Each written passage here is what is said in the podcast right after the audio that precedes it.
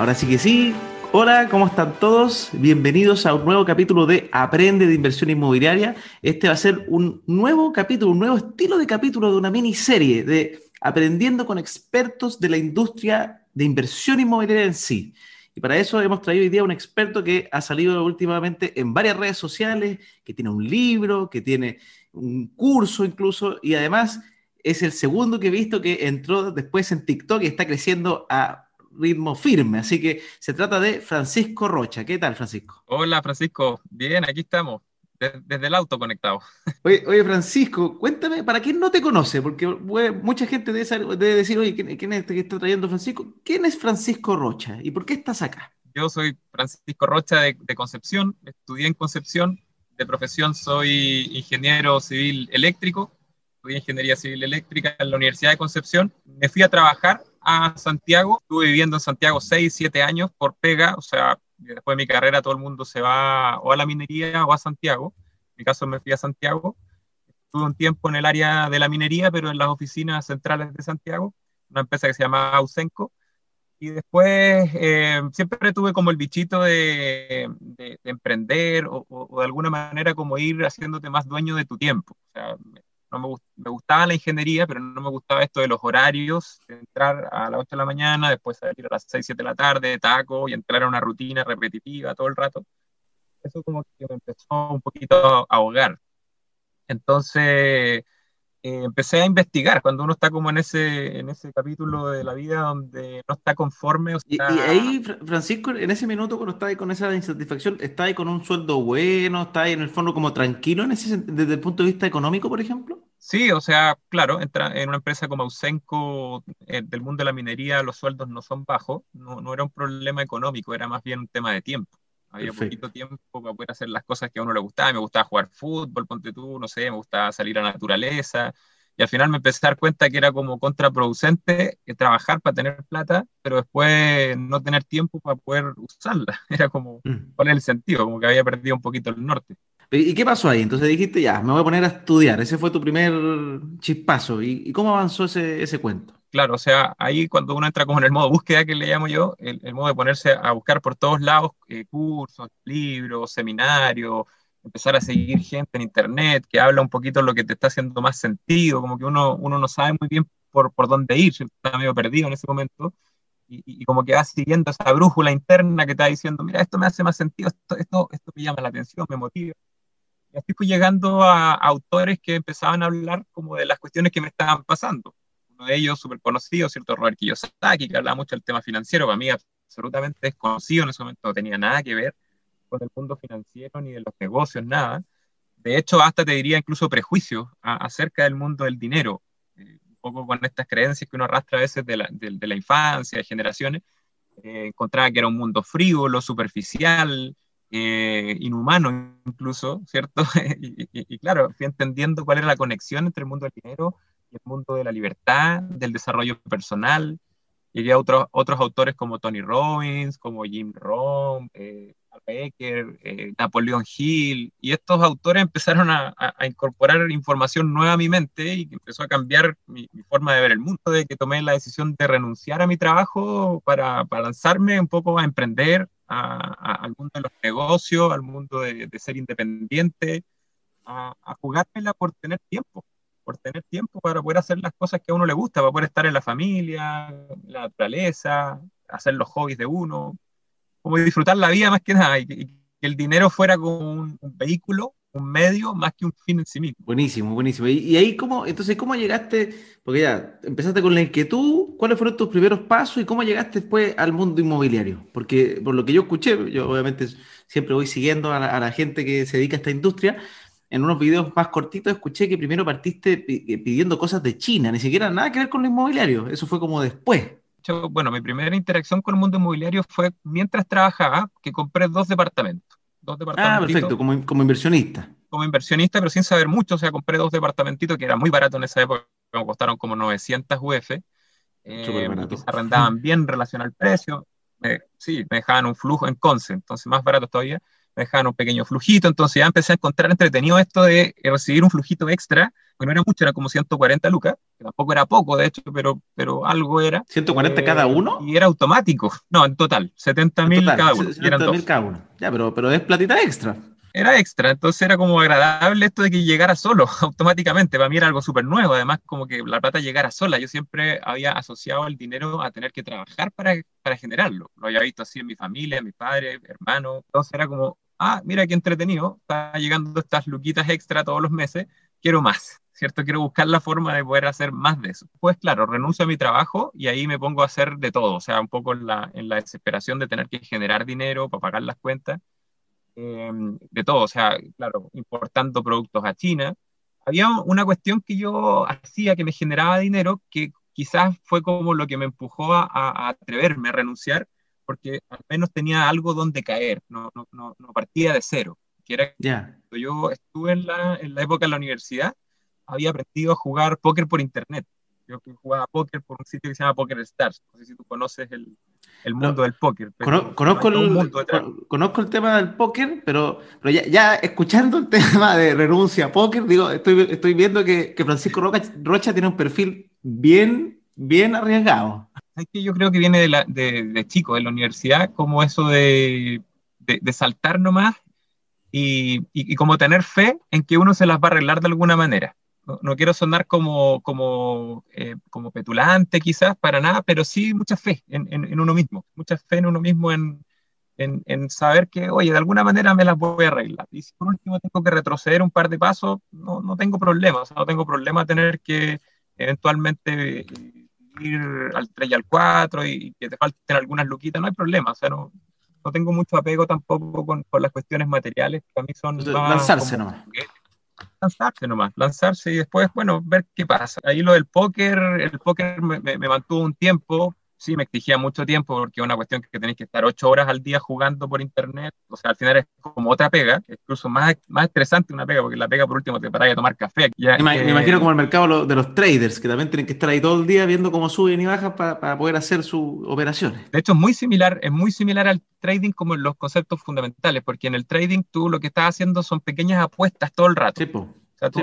y ya se con, los odds a tu favor, ¿cierto? Con las probabilidades a tu favor. Eso es lo que hacen los traders. O sea, en base a su análisis técnico, hacen una apuesta que puede salir bien, puede salir mal, pero que tiene las odds a su favor, sus probabilidades a su favor. Y el póker es exactamente lo mismo. Tú haces apuestas con las odds a tu favor, de manera tal que en el largo plazo terminas ganando a tu favor, porque en el sentido es porque tú, habiendo hecho tanto póker, tienes más probabilidades de ganarle a alguien que sepa menos, algo así. Exactamente, y tú, y tú calculas las probabilidades de que ocurran ciertos, ciertas situaciones. Por ejemplo, eh, no sé, tú, dices, bueno, ¿cuál es la probabilidad de que caiga un corazón en la siguiente carta? Y tú dices, ah, un 20%. Ah, ya, perfecto. Entonces sé cuánto tengo que arriesgar considerando que hay una probabilidad de un 20% de que yo gane. Entonces, bueno, ahí con el póker me mantuve un tiempo, pero eh, también siempre como buscando qué hacer en paralelo, porque dije, o sea, no puedo estar así ocho horas y tampoco es que ganara mucho. Entonces, ahí empiezo a emprender. Y ahí parto con algunas cosas de comprar cuestiones a China, me acuerdo que pedía unas botas, a Inglaterra también pedía una, las botas Hunter. No sé si tú las conoces, a, a, las mujeres les gustan harto las botas Hunter. No, no las conozco, pero bueno, de eso vamos a buscarlas después mientras estoy, estoy en YouTube aquí atento a los comentarios. Mira, te, empiezo a anticipar que ya me preguntan, ah, que, así que para, que vayamos avanzando a la, parte inmobiliaria, porque el tío me dicen, qué buen dúo. Hablemos en algún minuto de la postura con el bonopié, con el multicrédito, sin pelear, me ponen en talla, pero...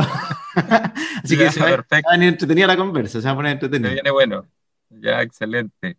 Entonces, ya, perfecto. Te pusiste a emprender, traíste cosas y de repente, ¿qué, y, qué, y qué pasó? ¿Cómo? Quiero saber el, punto de quiebre de, ah, Propital. Claro, claro.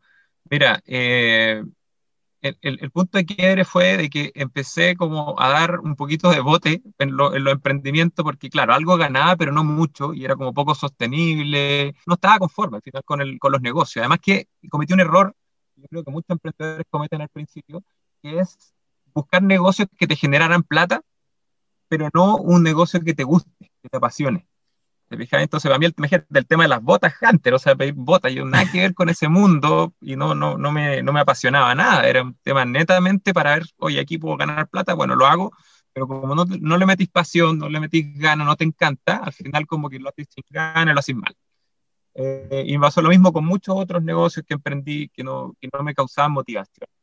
Y cuando entré en el mundo inmobiliario, eh, fue, fue todo lo contrario, pues el mundo inmobiliario quizá era mucho más lento de, poder generar lucas, era una apuesta más arriesgada en ese sentido, eh, de emprender en el mundo inmobiliario, una industria quizás más hermética, más pequeña, eh, pequeña me refiero en, en, la cantidad de actores que hay, un círculo súper cerrado, o sea, yo, yo, creo que prácticamente el mundo inmobiliario todos hemos escuchado de, los demás en algún momento, o sea, era lo que a mí me gustaba, era, el tema de los números, era el tema de, jugar con el sistema financiero, de, jugar con el sistema, un poco tratar de darle la vuelta y ganarle, eh, y torcerle la, la mano a, a, este sistema, ¿cierto? Que a veces es un poquito agresivo, que te obliga a tener que estar trabajando, pagando cuentas, ¿cierto? Y que si no, no te las arreglaste para generar dinero, al mes siguiente te pasa la cuenta porque ya no tenés cómo pagar las cosas y si no tenés cómo pagar las cosas te empiezan a echar del lugar donde estás viviendo. Entonces, era también como un poco un acto como de rebeldía era como, era como entrar en este mundo eh, inmobiliario financiero,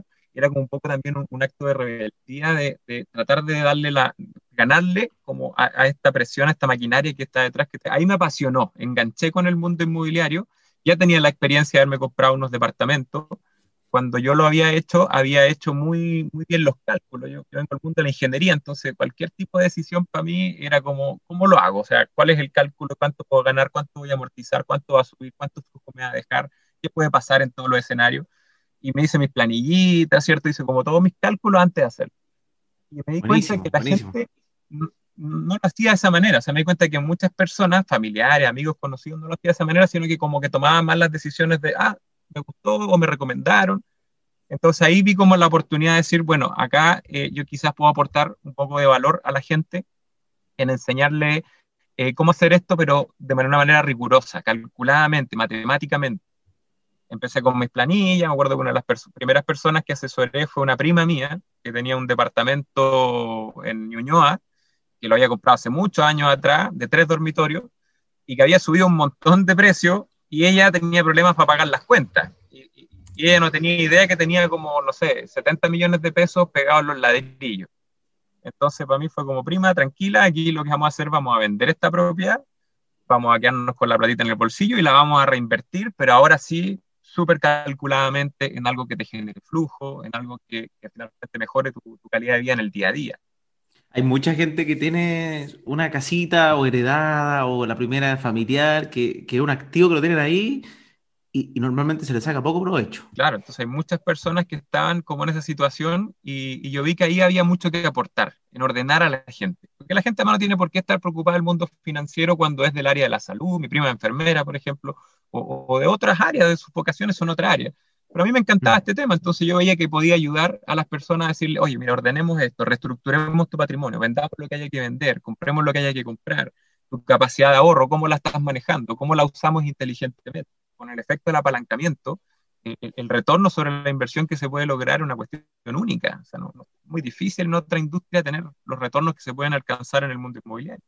Entonces lo veía como un muy buen vehículo para ayudar a la gente a mejorar su calidad de vida. Perfecto, ya. O sea, esto nació de una mezcla entre una pasión, un negocio que viste que era bueno porque te funcionó con tus primeras inversiones, después ayudar y ahí claro. todo eso confluyó en este va a ser mi negocio, este va a ser mi camino para adelante. Oye, tremendo, pues súper sí. bueno, súper buena iniciativa y, y, te ha ido bien, así que la chuntaste, no solamente te, te apasionaste, sino que no es que la chuntaste, hay que decirlo también, cuando uno emprende en algo que le gusta, las probabilidades de éxito aumentan bastante más que cuando uno emprende claro. por dinero. Que eso también es, bien claro. importante y lo que decía Francisco, que primero se trajo gente en botas de mujeres. O sea, puede ser que a alguien le guste de eso, pero, pero, pero Francisco parece que no era, no era su pasión, sino que era ahí otras cosas. Así que súper importante. Oye, ya, y vamos pasando al, al mundo inmobiliario, que obviamente me encantaría saber cuál es tu visión eh, los, los, principales consejos y las principales características que tú puedes decir como virtudes de la industria inmobiliaria para compartir con la audiencia que está diciendo, oye, quiero, no sé si quiero invertir o, o qué tal es la inversión inmobiliaria. ¿Qué, ¿Qué, es lo que has aprendido tú en este, este en este camino? ¿Cómo ves eh, que se vienen estos años? Y, y, después vamos a las preguntas, a las preguntas de choque, de postura, que, que probablemente en algunas tenemos algunas, hay muchos aciertos porque estamos haciendo el mismo negocio, pero en algunas sí, sí, me imagino que son un poquito diferentes porque yo soy un poquito más, eh, de, diversificar las inversiones, tú estás más anichado, entonces obviamente eso implica distintas cosas. Mira, de, las grandes ventajas que en realidad veo en el mundo inmobiliario es que es de los pocos vehículos pasivos donde uno puede entrar, digamos, y, delegar, no, no, activamente, no hacer un negocio, sino una inversión como tal, donde realmente las finanzas personales se pueden catapultar exponencialmente. O sea, eh, es muy difícil que eso ocurra en, otras áreas, en el mundo de las acciones, por ejemplo, o en, otros, otros nichos de inversión, nichos de negocio, como sí puede ocurrir en la inversión inmobiliaria. O sea, la, inversión inmobiliaria confluyen como todos los principales actores de la economía. O sea, la, la, construcción, ¿cierto? Que es el desarrollo de infraestructura, es clave en la economía. La economía se mueve por, por, ese, por ese negocio, digamos. Y están los bancos, está el negocio financiero, mm. que prestan plata para financiar esto a, las menores tasas que existen. O sea, los créditos hipotecarios tienen las, menores tasas, es el dinero más barato. Entonces, como que se produce un, círculo virtuoso ahí en invertir en un activo que es robusto, que es altamente rentable, que es muy sólido, y por otro lado, el dinero que yo puedo usar para entrar en ese negocio es el dinero más barato que existe. Entonces, que tienes como lo mejor de los dos mundos una persona, y, yo creo que eso le ha pasado a mucha gente, incluso sin querer queriendo, que compran una propiedad, resulta que esa propiedad se valorizó, después no se dieron ni cuenta y ya tienen amortizado el crédito y tienen millones pegados en los ladrillos y listo, su, su vida, su vida cambió. Su vida cambió, o sea, su finanza pasaron de no tener nada a, tener mucha plata. Eh, entonces, el mercado inmobiliario tiene eso. Para mí, una persona que quiere cambiar su vida, quiere dar un salto en su en su calidad, en su estándar de vida, también la industria inmobiliaria no tiene competencia. Es una cuestión única. Y consejo, por ejemplo, a las personas que están empezando, ¿cómo, ¿cómo puede partir una persona? Si alguien dice, porque, o cómo partiste tú, eh, ¿por, qué, a veces la, gente lo ve tan lejano, tan de, millonarios, tan inalcanzable, mm. siendo que pareciera ser, por lo menos los que trabajamos en la industria inmobiliaria, yo, tengo mi respuesta en esto, pero me encantaría escuchar la tuya, como una persona que, quizás está con una renta más bajita, eh, puede llegar a esto.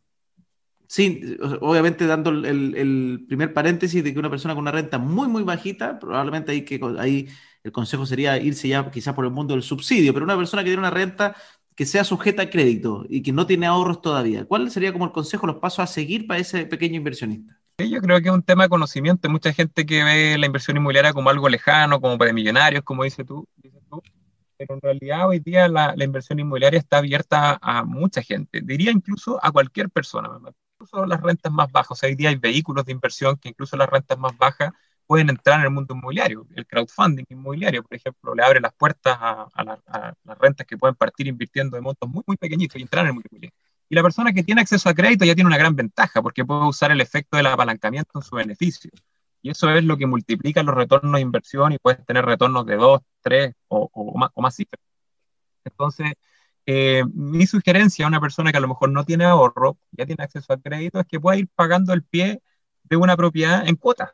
hoy día, eh, tú, lo sabes muy bien, se puede ir pagando el, pie de una propiedad en muchas cuotas, cuotas de ciento y algo mil pesos, ¿cierto?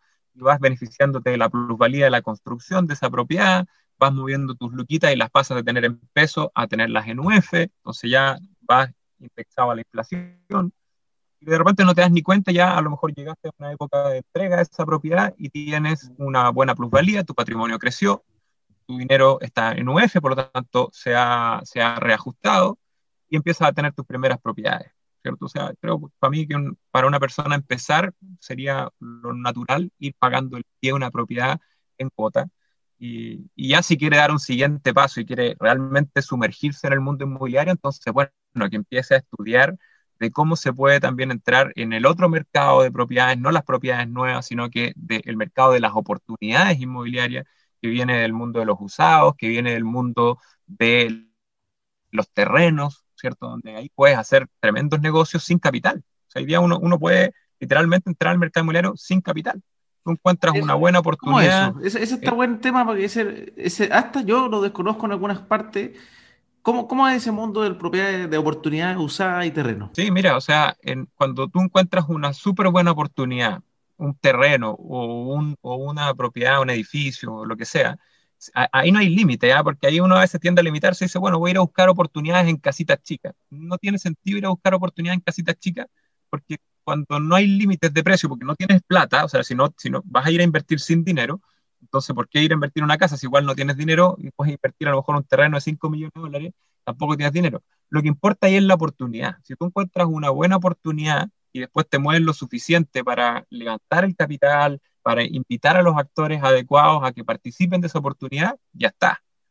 Entonces, claro, pero eso implica tener un conocimiento profundo del negocio inmobiliario, saber cuáles son los contratos, quiénes son los actores que tengo que invitar, cómo armo el negocio, ¿cierto? Cómo, cómo lo presento a las distintas partes. O sea, eso implica sumergirse profundamente en el, mundo inmobiliario, a lo mejor es de mayor plazo. Por eso decía que una persona partir, a lo mejor, oye, paga, va pagando su pie, y si ya se quiere meter de lleno y dedicarse, dedicar su vida, su tiempo, para, como una actividad principal del mundo inmobiliario, entonces ahí hay un mundo detrás muy ya, perfecto. Como estructurar un proyecto donde tú encontraste la oportunidad gigante, invitáis gente a que te ponga plata, tú en el sentido eres, eres el know-how del negocio, entonces tú, tú, lo que vale del tuyo es ese conocimiento, estructura el negocio, lo formas y después con el ganancial le, le pagas a, a, los que te prestaron plata su dinero y tú te quedas con un, con un dinero por toda la gestión que hiciste, algo así. Ese sería como el... Eh, exacto, o sea, ese, ese podría ser un formato, un formato de negocio. También puedes quedarte con el activo, refinanciarlo a largo plazo. O sea, hay, mm. varias formas de, estructurar un negocio inmobiliario. Perfecto. A ver, vamos a algunas preguntas que me están haciendo que es muy interesante, que es, ya, ¿cuál es tu postura sobre el multicrédito? Y, si puedes explicarlo también, porque hay mucha gente que quizás no conozca lo que es. ¿Qué es lo que es el multicrédito y, y cuál es como tu postura en base a utilizarlo o no utilizarlo? ¿O cuándo utilizarlo? Sí, bueno, el multicrédito es un tema que ocurre en Chile, que es bastante único en realidad del mercado chileno, donde los bancos no están en línea, no están en línea en tiempo real. Entonces, tú sacas un crédito en un banco y el banco al lado no tiene conocimiento de que tú ya tienes un, un endeudamiento determinado. Por lo tanto, puedes ir en dos bancos, tres, cuatro, cinco bancos paralelos y sacar varios créditos de manera simultánea, ¿cierto? O sea, eh, y después tus créditos se van a informar al SBIF y por lo tanto después los bancos se van a enterar de que tú tienes los créditos. es como un poco, es un poco como pasarle un gol de media cancha a los bancos en, entre paréntesis, porque también hay que decir de que esto es como un secreto a voces. Eh, pero, pero lo cierto es que si tú lo miras desde el punto de vista del inversionista como tal, más allá de lo que podamos después hablar éticamente o, o lo que queramos hablar desde la mirada del banco mismo, eh, desde el punto de vista financiero del inversionista, es un beneficio gigantesco. O sea, para la persona que tiene la posibilidad de que te presten millones y millones, y millones de pesos a las tasas más bajas que existen, o sea, el dinero más barato posible, desde el punto de vista del inversionista, el potencial del beneficio es enorme. Yo lo miro solamente desde la perspectiva del inversionista, de la persona que quiere incrementar su patrimonio, es brutal y es único en Chile, o sea, no, no, sé en qué otro país existe el tema de los créditos paralelos, pero en Chile es una cuestión súper única. Una persona que tiene a lo mejor la capacidad de acceso a 3.000 UF, eh, multiplicar eso por el número de instituciones que existen, o sea, puedes cambiar de, de que te presten 3.000 UF para invertir, te pueden prestar 9.000, 12.000, 20.000, ¿cierto? Obviamente algo que, hay que hacer con mucha responsabilidad, porque mayor apalancamiento eso, eso, te iba a preguntar, eso, te iba a preguntar, porque en el fondo cuando una persona está haciendo multicrédito, eh, partiendo con este mismo ejemplo, si uno tiene capacidad de máximo 3.000, supuestamente es que con 3.000 UF uno adquiere una deuda, entre comillas, sana, que es este 25% de su renta aproximado. Una persona si saca 30.000, supongamos, que se va al chancho, hace 10 multicréditos, perfecto pero ahí probablemente su, su renta, la, o sea, su, los dividendos que va a estar pagando van a ser varias veces su renta. Entonces, ¿qué, tiene que pensar esa persona antes de tomar una decisión como esa? Porque ahí eh, llegase a pasar, ojalá que no, o sea, no debiese pasar, pero llegase a pasar una, una crisis que se le quedan los departamentos sin arriendo, esa persona está hasta el cuello. Sí, sí, o sea, por eso que hay que hacerlo con responsabilidad. Ahora, por eso que ahí la persona tiene que ponerse el chip inversionista, porque efectivamente para una persona, usuario, consumidor, el banco dice yo te puedo prestar hasta el 25, 30% de tu ingreso para que pagues dividendos. Por lo tanto, si tú te endeudas más allá de eso, estarías fuera de esa, de esa política. Ahora, cuando tú tienes en un negocio inmobiliario o en cualquier tipo de negocio, en realidad la evaluación del banco es diferente, porque el banco lo que quiere saber es si tú tienes los flujos para pagarle la cuota. Obviamente, cuando tú vas como persona natural a pedir un crédito, no te van a evaluar como inversionista si no tienes experiencia, además. Entonces, no, no les va a bastar con que tú les digas, no, si voy a pagar esto con el arriendo, no. Y la política del banco va a ser cerrada. Ahora, si tú consideras de que vas a poder cubrir los, los dividendos con los flujos que generen tus inversiones y, y, haces eso de manera calculada, ¿cierto? Con responsabilidad en las zonas donde exista la demanda, donde, donde tú sepas con buenos antecedentes cómo se va a comportar el mercado, termina siendo tremendamente beneficioso. Ahora, ¿cuáles son los riesgos que esto implica? Claro, efectivamente, si yo después, el día de mañana, hay una crisis o tengo un periodo de vacancia extraordinario porque no, que no lo tomé en cuenta en mis cálculos, eh, voy a verme en aprieto porque voy a tener que hacerme cargo de los dividendos. Pero también hay que tener presente que el peor, peor escenario, o sea, incluso en esos escenarios caóticos donde tú no puedas hacerte cargo de los dividendos y tus propiedades tienen que ir a remate, tú, digamos, no, no vas a perder el capital. Eh, cuando tú vas a un remate, tú, tú, le debes al banco, no sé, 2.000 UF y tu propiedad la rematan y la rematan al precio de la deuda o un poco más, o sea, no te va a afectar al resto de tu patrimonio. A eso voy, o sea, la misma propiedad queda en garantía para el banco. Por lo tanto, no es que si tú hiciste una mala jugada acá, vas a perder eh, tus bienes personales y va a afectar a tu patrimonio personal. No, o sea, lo que queda en riesgo es la inversión como tal. Eso es, eso es lo que queda en riesgo. Incluso ni eso, porque hay parte del equity que igual te queda en el bolsillo. Tú sabes que en los remates, cuando, cuando se remata una propiedad, el banco se paga su deuda nomás. Y lo que sobra excedente, eso va, te pertenece, va a tu bolsillo.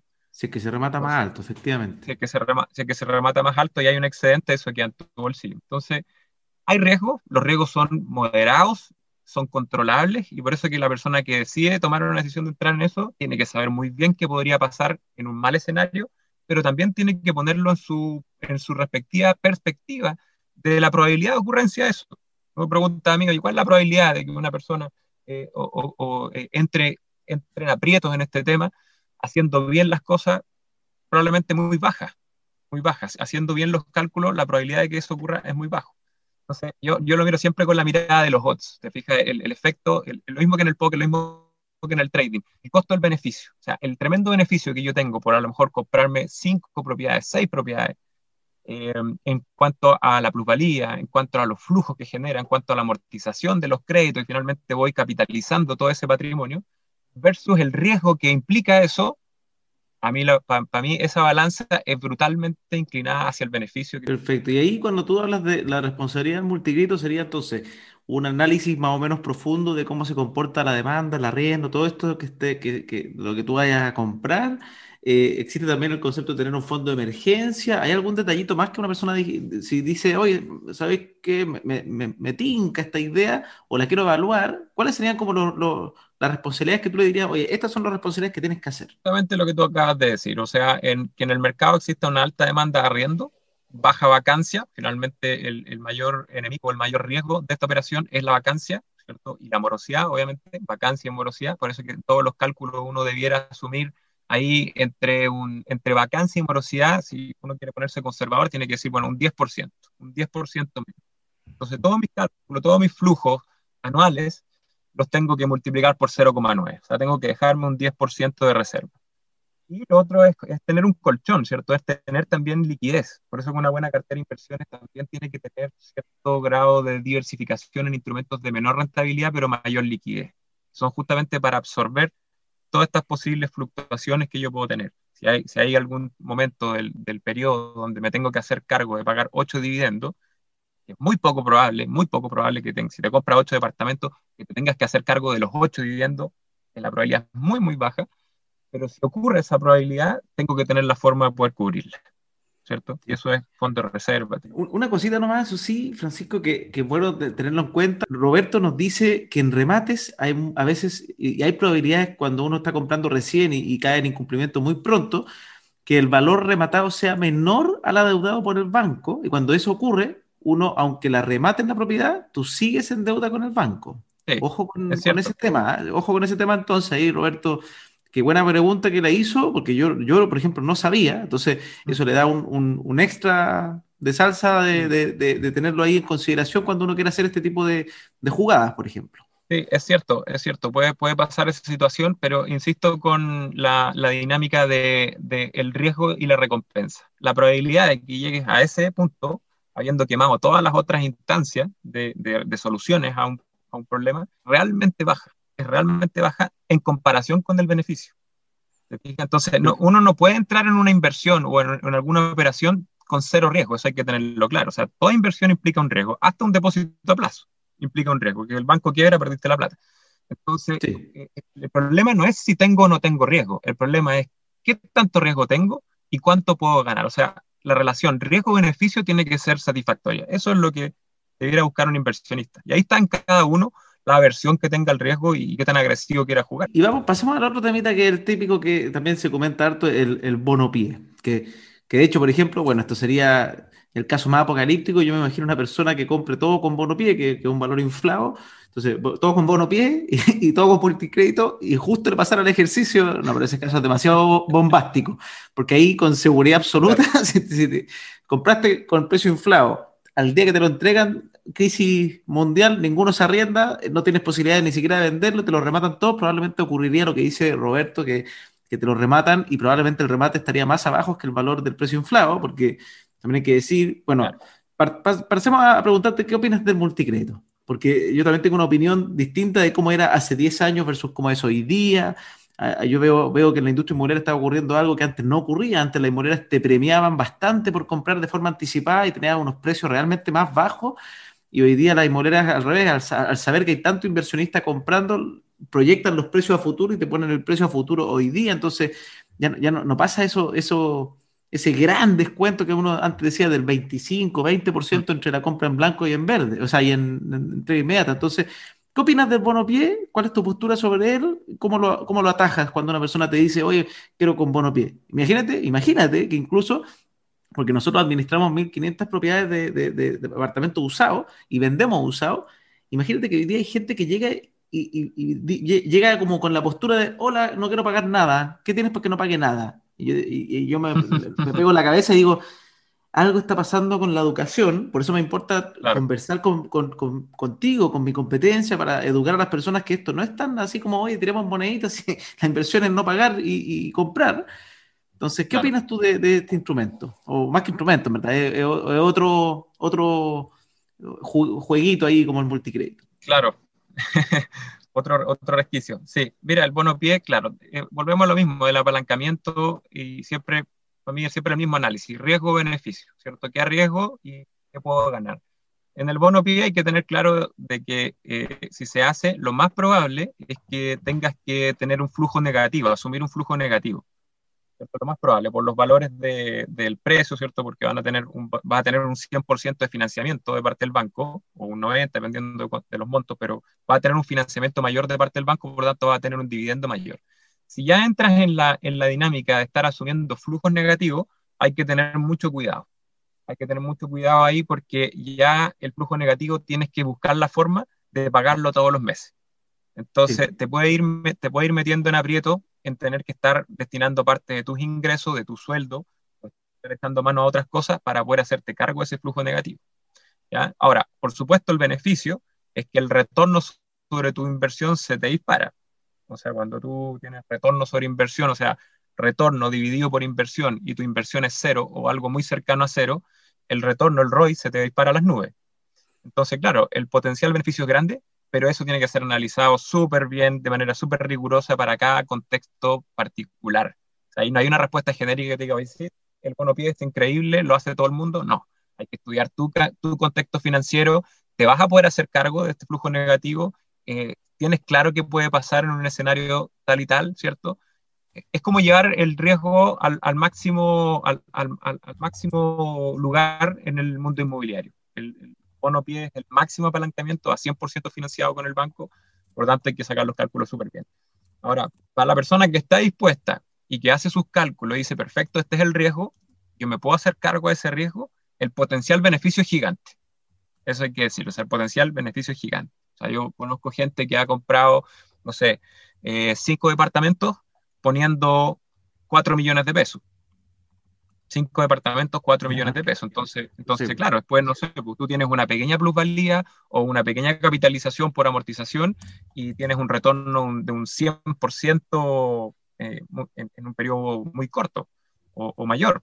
500, 400% de retorno sobre la inversión cuando estas propiedades suben un poquitito o se amortizaron o cambió un poquito la UF. Es mayor apalancamiento, mayor riesgo y mayor potencial beneficio.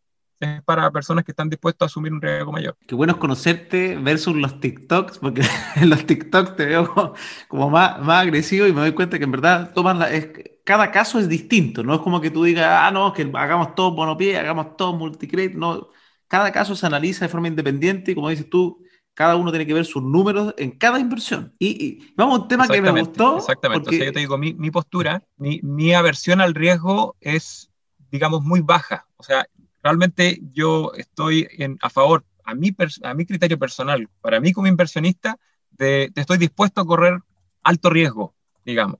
Por lo tanto, yo sí estoy dispuesto a ir con una, con una operación de créditos simultáneos, máximo apalancamiento, con bonopié, porque estoy dispuesto a jugármela, porque también eh, tengo cierto respaldo a poder cubrir escenarios donde las cosas no salgan mal. Eh, estoy dispuesto a jugármela, pero al momento de nosotros analizar, por ejemplo, y es lo que vemos en Propital todos los días con nuestros clientes, lo que hacemos es un traje a la medida. Estudiamos su objetivo de inversión y le planteamos una operación que sea a la medida de ese cliente. Porque estamos claros que no son todos iguales, o sea, todo el mundo tiene aversiones diferentes y tiene metas diferentes. Hay veces que incluso el cliente ni siquiera prioriza la máxima rentabilidad y prioriza otro tipo de cosas que la unidad sea bonita, qué sé yo, que le quede cerca a la casa. Nosotros educamos y tratamos de transmitir nuestra visión de las cosas, pero después obviamente nos acomodamos lo que el inversionista le quede cómodo. La idea es irse a dormir tranquilo, no estar estresado, tú te dices una inversión, al final estoy con dolor de guata todos los días, no es la idea. Creo que eso también es importante. Muchas veces a veces uno piensa que ah, voy a buscar la mejor inversión y voy a copiarle a alguien que hizo no sé qué, pero resulta que tu perfil de inversionista es tan distinto a esa persona que después duermes con dolor, o sea, hasta te puede generar un cáncer el de haber invertido de una manera que no sea adecuada a tu, a tu perfil de riesgo. Oye, Francisco, justo mencionaste un tema de los gustos y quería esa pregunta polémica que, que, se generó en, en, TikTok, que es bien interesante, que es, ¿qué opinas de la casa propia? Esa, esa pregunta fue muy interesante, vi que o sea, más de un millón y medio de reproducciones, una locura. Entonces, ese tema se nota, o sea, al ver eso yo dije, este tema es, es hot. Eh, y creo que es un tema interesante abordar hoy día en este, en este capítulo. ¿Qué opinas de la casa propia? ¿Por qué piensas así? Para que lo conversemos. Sí, efectivamente fue una locura, la verdad también inesperado la cantidad de reproducciones y bueno, inesperado hasta cierto punto. Igual uno sabe que está tocando ahí una fibra súper sensible para mucha gente que viene desde de, que nacieron básicamente eh, inculcándole el tema de tu casa propia, tu casa propia, y para mucha gente es la meta de la vida. Entonces, cuando tú te veas un poco un cachetazo a una cuestión tan esencial y, primordial para algunas personas, es casi como meterse, no sé, con la familia, o sea, una cuestión súper, súper sensible. Lo tengo súper claro. Ahora, yo le hablo a mi audiencia en las redes sociales, en las redes sociales, TikTok, yo le hablo a la audiencia, a la gente que, que piensa como yo y, sé que mucha gente que piensa como yo, de hecho después de ese TikTok me siguieron como 40.000 personas más y me habló mucha gente por, por interno y bueno, yo sé que hay mucha gente que, engancha con, con, ese concepto y tiene que ver con una, cuestión financiera. Yo entiendo que la, las metas no son todas financieras, ¿cierto? Y que, hay gente que quiere tener su casa propia porque es una cuestión emocional. Está perfecto, está perfecto, ¿cierto? Pero si, si quiere, digamos, ese, ese eh, eh, consejo emocional, hay otras personas que van a poder hablar de ese tema, ¿cierto? Eh, no sé, consejeros emocionales, guías espirituales, psicólogos, perfecto. Pero yo le hablo a las personas que quieren optimizar su patrimonio, ¿cierto? A las personas que quieren sacarle el máximo rentabilidad a su capital. Y para esas personas tienen que tener súper claro de que si van a gastar todos sus ahorros y su capacidad de crédito en un bien de consumo, ¿cierto? Eso tiene un costo de oportunidad tiene un costo de oportunidad. ¿sabe? Cuando yo voy a elegir una casa, la voy a elegir con un criterio de usuario, de consumidor. No la voy a elegir con un criterio inversionista. Por lo tanto, no estoy optimizando la rentabilidad sobre mi capital. De hecho, estoy utilizando el crédito, que es una de las herramientas más poderosas para un inversionista, y estoy utilizando mi capital, que es la segunda herramienta más poderosa de un inversionista, para comprar un bien de consumo, algo que me va a estar sacando dinero todos los meses. Entonces, mi visión respecto a eso es postérgalo. Por último, si quieres comprar la casa propia, hazlo, pero cuando ya estés absolutamente consolidado financieramente, porque si no vas a haber sacrificado y haber inmovilizado las dos herramientas más fundamentales que tiene un inversionista para poder hacer trabajar su dinero, para poder hacer trabajar su crédito, eh, y, poder tener un futuro, un futuro de, mayor solidez, de mayor abundancia. Entonces, eso es, eso es, que la casa propia tiene un costo de oportunidad muy grande. Voy a sacrificar cuestiones muy importantes por inversionista que no, no amerita hacerlo eh, en, en, una fase temprana de consolidación patrimonial. Si uno lo va a hacer, que lo haga después. Primero las inversiones, primero hago crecer mi capital, primero hago crecer mi bolita de nieve, voy a buscar mi propiedad, pero con el chip inversionista, o sea, voy a ir a buscar lo más rentable posible, quiero obtener la mayor rentabilidad posible, no porque me gustó el barrio, sino que porque lo más rentable. Y después en una segunda etapa, bueno, si ya tengo la, la solvencia suficiente, me compraré mi casa, teniendo siempre presente que estoy sacrificando un potencial de inversión, porque eso siempre va a ser así. Efectivamente, mira qué interesante. Yo ahí en la casa propia opino, opino bastante similar. De hecho, yo no tengo casa propia, tengo solo inversiones. Y eventualmente, probablemente las inversiones, eh, eh, supongo que me van a pagar la casa propia, pero tampoco sé si. No puede ser que la quiera solamente me, imagino como muy a futuro, pero hoy día no lo veo, pero quizás cuando uno tiene hijos y, quiere tener una cosa, no sé, un lugar donde uno pueda casi que hacer lo que uno quiera, porque la única diferencia finalmente entre la casa propia y la rentada es que uno de verdad puede hacer casi lo que quiere. En la casa, en la, en rentada yo, yo hago de todo, pero no sé, no puedo botar las murallas cuando quieran y que eso quizás me pueda dar un gusto en algún, minuto, pero, pero por el momento yo estoy en ese mismo, en ese mismo parada de primero estoy invirtiendo en, distintos instrumentos, entre ellos inversión inmobiliaria, acciones. Ah, eso te iba a preguntar, porque yo normalmente hablo harto de, mi, de mis inversiones, igual las voy a mencionar para que la gente sepa, quizás no es primera vez que escuchan un capítulo mío, entonces es interesante.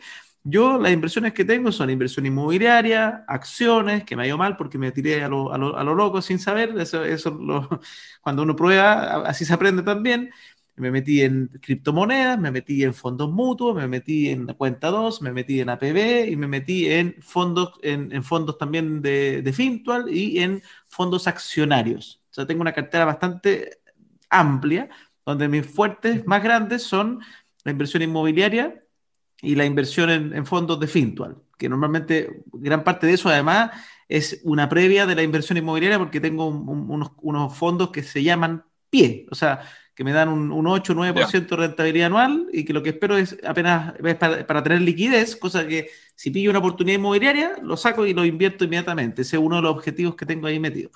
Tú, ¿cómo estás diversificado? ¿Cuáles son tus inversiones actualmente? Eh, bueno, negocio eh, fuertemente inmobiliario, diría 85% inmobiliario. Criptomonedas, me gustan mucho las criptomonedas, creo que el blockchain se viene la era blockchain y que todavía estamos en una fase temprana, inclusive con los precios que se dispararon cuatro veces en el último tiempo del Bitcoin y otras criptomonedas. Ethereum alcanzó su máximo histórico ayer. Creo que la gente recién está empezando a entender cómo funciona el blockchain y todavía es una cuestión minúscula. O sea, ¿cuántas personas de la población entenderán lo que es el blockchain? sí, pues imagínate que a, mí en un video una persona me dijo, Francisco, no sé por qué hablas de blockchain, porque eso es como vender, es como mandar gente a Marte, o sea, pero así como que en verdad fuera algo, algo que no se entiende nada, y yo blockchain ya cada vez lo entiendo más, entiendo cuál es el concepto de transmitir valor al resto, al final eh, no, no, es algo tan, eh, no sé, eh, como, o sea, tiene alta tecnología detrás, pero no, es algo inintendible. Solamente hay que darse el tiempo de estudiarlo, como, como todas las cosas. Probablemente cuando apareció el papel billete por primera vez y la gente decía, pero ¿cómo se te ocurre si acá se tranza con monedas de oro? Quiero que ese es un papel de deben haberse, haber locura con el tema, me imagino, al principio, hasta que se adoptó la, la costumbre y al final todo se transan dólares, pero hoy día el dólar también ni siquiera está respaldado en oro. Entonces, ahora sí queda un papel, ahora es solamente un papel que lo le da valor a las personas. Y es la evolución del dinero, o sea, es mucho más seguro y todo. Yo creo que es una cuestión evidente, o sea, cuando uno entiende realmente cómo funciona blockchain, pasa a ser eh, evidente, y no solamente en el tema del dinero, también en, cómo funciona la economía en general, blockchain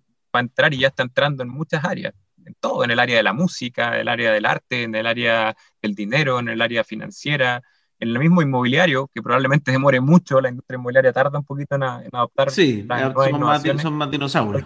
Claro, exacto. Entonces yo creo que todavía nos queda mucho por crecer en blockchain. Por lo tanto, estoy fuerte en, en blockchain, lo inmobiliario para mí es lo fundamental.